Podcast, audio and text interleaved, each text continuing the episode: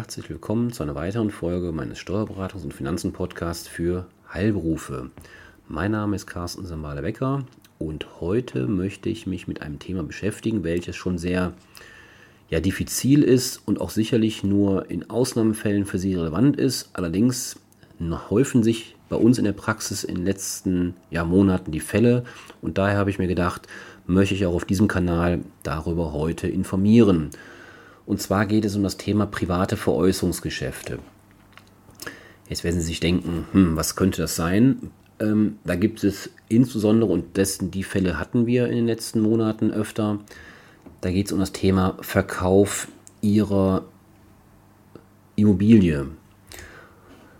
Als Einstieg möchte ich den relevanten Paragraphen 23 des Einkommensteuergesetzes kurz zitieren und da heißt es im Absatz 1 Nummer 1, Private Veräußerungsgeschäfte sind Veräußerungsgeschäfte bei Grundstücken, bei denen der Zeitraum zwischen Anschaffung und Veräußerung nicht mehr als zehn Jahre beträgt. Dann heißt es weiter, ich kürze jetzt mal ab, ausgenommen sind Wirtschaftsgüter, also Immobilien, die im Zeitraum zwischen der Anschaffung oder Fertigstellung und der Veräußerung ausschließlich zu eigenen Wohnzwecken oder im Jahr der Veräußerung und in den beiden vorangegangenen Jahren zu eigenen Wohnzwecken genutzt werden. Und ich möchte mich heute konkret damit beschäftigen, was heißt eigentlich eigene Wohnzwecke. Und da gibt es, das klingt erstmal relativ einfach, aber im Detail kann es da oder im Einzelfall kann es da schon zu komplizierten Konstellationen kommen. Ähm, und da muss man dann genau gucken, weil wir reden ja bei Immobilien über viel Geld mitunter. Und da sollte man sich im Vorfeld schon klar sein, ist das jetzt begünstigt oder ist das eventuell der Veräußerungsvorrang steuerpflichtig? Ähm, das sollte man natürlich tunlichst im Vorfeld wissen. Vielleicht nochmal zur Erinnerung, wir reden bei den privaten Veräußerungsgeschäften grundsätzlich von steuerfreien Vorgängen, wenn Sie die Immobilie komplett selbst genutzt haben. Also wenn Sie völlig zweifelsfrei immer schon in dieser Immobilie gewohnt haben, zu privaten, zu eigenen Zwecken, dann ist das völlig steuerfrei zu verkaufen. Der andere konkrete Fall ist dann, und das auch, der, auch ein einfacher Fall zur Abgrenzung, wenn Sie eine Immobilie veräußern, die Sie vermietet haben. Dann haben wir diese zehn Jahre. Das heißt also bei Vermietungsobjekten gelten die zehn Jahre dann. Das heißt, zwischen Anschaffung und Verkauf müssen es mindestens zehn Jahre sein, um das steuerfrei zu veräußern. Und so ein Mittelding, nenne ich es einfach mal, ist das Thema ausschließlich zu eigenen Wohnzwecken genutzt zu haben. Weil da, wie gesagt, gibt es im Detail dann schon oftmals Fragestellungen, ja, die das Ganze verkomplizieren. Denn die Nutzung zu eigenen Wohnzwecken liegt grundsätzlich auch dann vor, wenn der Steuerpflichtige die Wohnung zum Beispiel an ein Kind unentgeltlich an, an sein Kind unentgeltlich überlässt. Unklar ist dabei allerdings, ob und gegebenenfalls unter welchen Bedingungen auch die Überlassung an andere Personen unschädlich ist. Zu denken ist hier beispielsweise an Kinder, für die kein Anspruch auf einen Kinderfreibetrag besteht. Oder an den getrennt lebenden Ehe Elternteil oder den ehemaligen Ehepartner. Das sind alles relativ praxisrelevante Fälle. Gerade Thema Scheidung, Ehescheidung, Trennung. Ähm, und der eine Elternteil bzw. der eine Ehepartner zieht aus und dann wird die gemeinsame Immobilie nachher veräußert, ja, dann kann man nicht mehr für beide so ohne weiteres sagen, für beide ähm, ja, ehemaligen Ehepartner, dass sie beide zu eigenen Wohnzwecken die Immobilie genutzt haben. Da geht es dann schon los. Das sind dann so, ein, äh, so konkrete Fälle, die es kompliziert machen. Vor dem BFH, dem Bundesfinanzhof, dem höchsten deutschen Steuergericht, sind hierzu folgende, ich nenne es jetzt, ich zitiere es mal ab, abkürzend, Verfahren anhängig. Beide resultieren meines Wissens aus dem Jahr 2021. Und zwar geht es da in einem Fall zur Frage des Vorliegens eines privaten Veräußerungsgeschäfts im Sinne von 23 des Einkommensteuergesetzes infolge der Trennung und sich anschließender Ehescheidung. Den Fall hatte ich eben schon mal kurz erwähnt. Ist der Tatbestand des Paragraphen 23 auch bei einer Trennung und der danach zeitlich folgenden Ehescheidung erfüllt, wenn im Rahmen der Scheidungsfolgevereinbarung die Ehefrau mit der Zwangsversteigerung des Einfamilienhaus drohte, um den Ehemann zur Veräußerung des Miteigentumsanteils zu bewegen.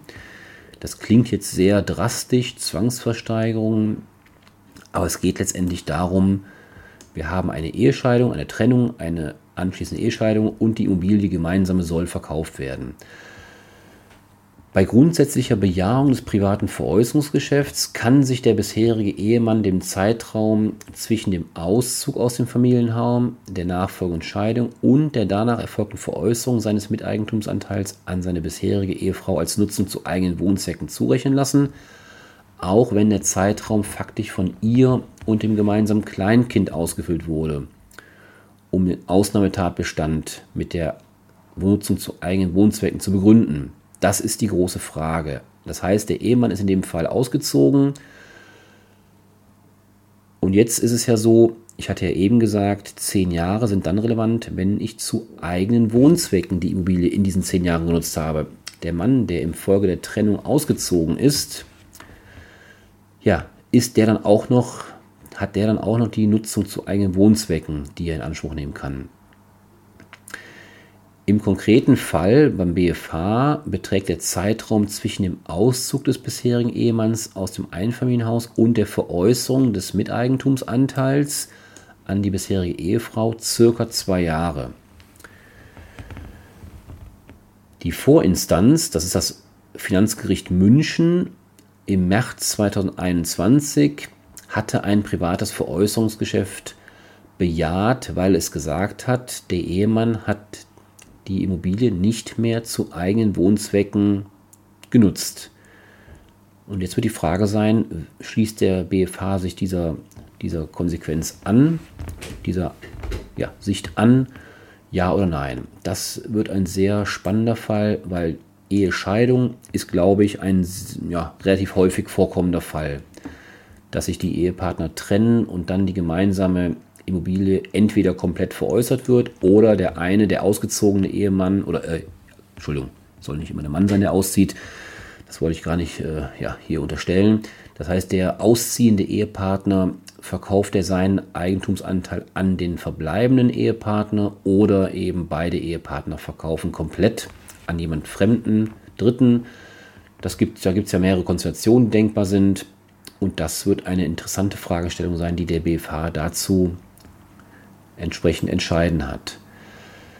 Ein weiteres Verfahren, welches beim BFH anhängig ist, zu einer anderen Fragestellung, wir reden aber wieder über das Thema Eigennutzung, ist der Befreiungstatbestand, Stichwort eigene Nutzung, einer an die Kinder überlassenen Immobilie nicht mehr erfüllt, wenn zwei der dort lebenden Kinder weit vor der betreffenden Veräußerung aus der Kindergeldberechtigung herausgewachsen sind. Das dritte dort lebende Kind aber unter die Kindergeldberechtigung fällt. Gut, wir merken hier in diesem, in diesem konkreten Fall gibt es scheinbar drei Kinder. Eins ist noch jung genug, dass die Eltern Kindergeld bekommen. Das heißt, das Kind also auch steuerlich relevant ist für die Eltern. Zwei der Kinder, die diese Immobilie genutzt haben, sind eben wahrscheinlich altersbedingt eben entsprechend nicht mehr in der Förderung drin des Kindergelds. Zur Erinnerung, mit Ablauf des 25. Lebensjahres ist es mittlerweile in Deutschland so seit einiger Zeit, dass der Anspruch auf Kindergeld bzw. Kinderfreibetrag nicht mehr, grundsätzlich nicht mehr gilt. Und so einen Fall haben wir hier. Frage ganz an der, an der Stelle hier reicht die Unterhaltsverpflichtung der Eltern, das heißt die, der Unterhalt für die zwei nicht mehr kindergeldberechtigten Kinder in Form des kostenlosen Wohnens zur tatbestandlichen Eigennutzung aus. Die Vorinstanz, hier in dem Fall haben wir das Niedersächsische Finanzgericht im Juni 2021, hat ein privates Veräußerungsgeschäft bejaht weil sie gesagt hat, die Eltern, die ja ihren Kindern die Immobilie zur Nutzung überlassen haben, haben es eben nicht zu eigenen Wohnzwecken genutzt. Auch hier ist die entscheidende Frage, wie sieht der BFH das? Dann haben wir noch ein aktuelleres Urteil vom Finanzgericht Münster vom Mai 2022, also relativ aktuell. Das Finanzgericht Münster hat sich mit Urteil vom 19.05.2022 zu einem ähnlichen Fall wie zu dem genannten, vorgenannten Fall geäußert und ebenfalls die Revision beim BFH zugelassen. Das Finanzgericht Münster sah die Überlassung an die ehemalige Ehefrau und die drei gemeinsamen Kinder nicht als ausschließliche Nutzung zu eigenen Wohnzwecken an. Also wieder der Fall 1, den wir eben hatten. Wir haben eine Trennung, wir haben eine, in dem Fall ist es wieder die Ehefrau, die geblieben ist mit den gemeinsamen Kindern. Der Ehemann ist ausgezogen. Auch hier hat das Finanzgericht Münster, genauso wie im, eben im ersten Fall München, hat jetzt auch hier Münster wieder gesagt, wir unterstellen oder verneinen die ausschließliche Nutzung des Ehepartners, der ausgezogen ist, in dem Fall der Ehemann, zu eigenen Wohnzwecken. Das Finanzgericht Münster konnte der Argumentation oder wollte der Argumentation des Klägers, also des ausgeschiedenen Ehepartners, nicht folgen, dass die Überlassung nur an die Kinder erfolgte. Das Finanzgericht stellte klar, dass die Überlassung auch an die unterhaltsberechtigte Ex-Ehefrau erfolgt und aufgrund der damit eingesparten finanziellen Unterhaltsverpflichtungen im Grunde mit einer entgeltlichen Fremdvermietung vergleichbar war. Unklar ist derzeit noch, ob die Revision beim, Finanz-, beim Bundesfinanzamt eingelegt wird. Ich hatte zwar eben gesagt, die ist zugelassen, aber vom Kläger noch nicht eingelegt. Sie merken also, wir haben hier zwei, nur zwei Fälle eigentlich mal kurz durchgesprochen. Das heißt, der eine Fall ist Trennung, der andere Fall bezieht sich auf die, die Überlassung an die Kinder. Beide Fälle sind, glaube ich, in der Praxis relativ ähm, häufig anzutreffen und es ergeben sich entsprechend ja, die negativen Konsequenzen, weil die Finanzgerichte Gut, wie sollte es anders sein? Grundsätzlich erstmal davon ausgehen, dass wir diese eigene Wohnzwecke erstmal verneinen und der Fiskus, das Finanzamt eben da entsprechende Steuerbeträge einkassieren kann. Das kann natürlich nicht in unserem Sinne sein und deswegen zum Abschluss folgende Handlungsempfehlung und meine persönliche oder unsere Einschätzung. Um ein privates Veräußerungsgeschäft im Vorfeld sicher zu vermeiden, sollte eine unentgeltliche Überlassung ausschließlich an die Kinder erfolgen, für die sie einen Kinderfreibetrag beanspruchen können, beziehungsweise für die sie Kindergeld bekommen. Die Überlassung an andere Angehörige und an fremde Personen, das ist klar, sollte nach Möglichkeit vermieden werden. Ist dies nicht möglich, sollte die Veräußerung nach Möglichkeit außerhalb der 10-Jahresfrist erfolgen. Gegebenenfalls kann die Steuerpflicht dadurch vermieden werden, dass der Tatbestand der Nutzung zu eigenen Wohnzwecken zumindest zwei Jahre vor der Veräußerung hergestellt wird.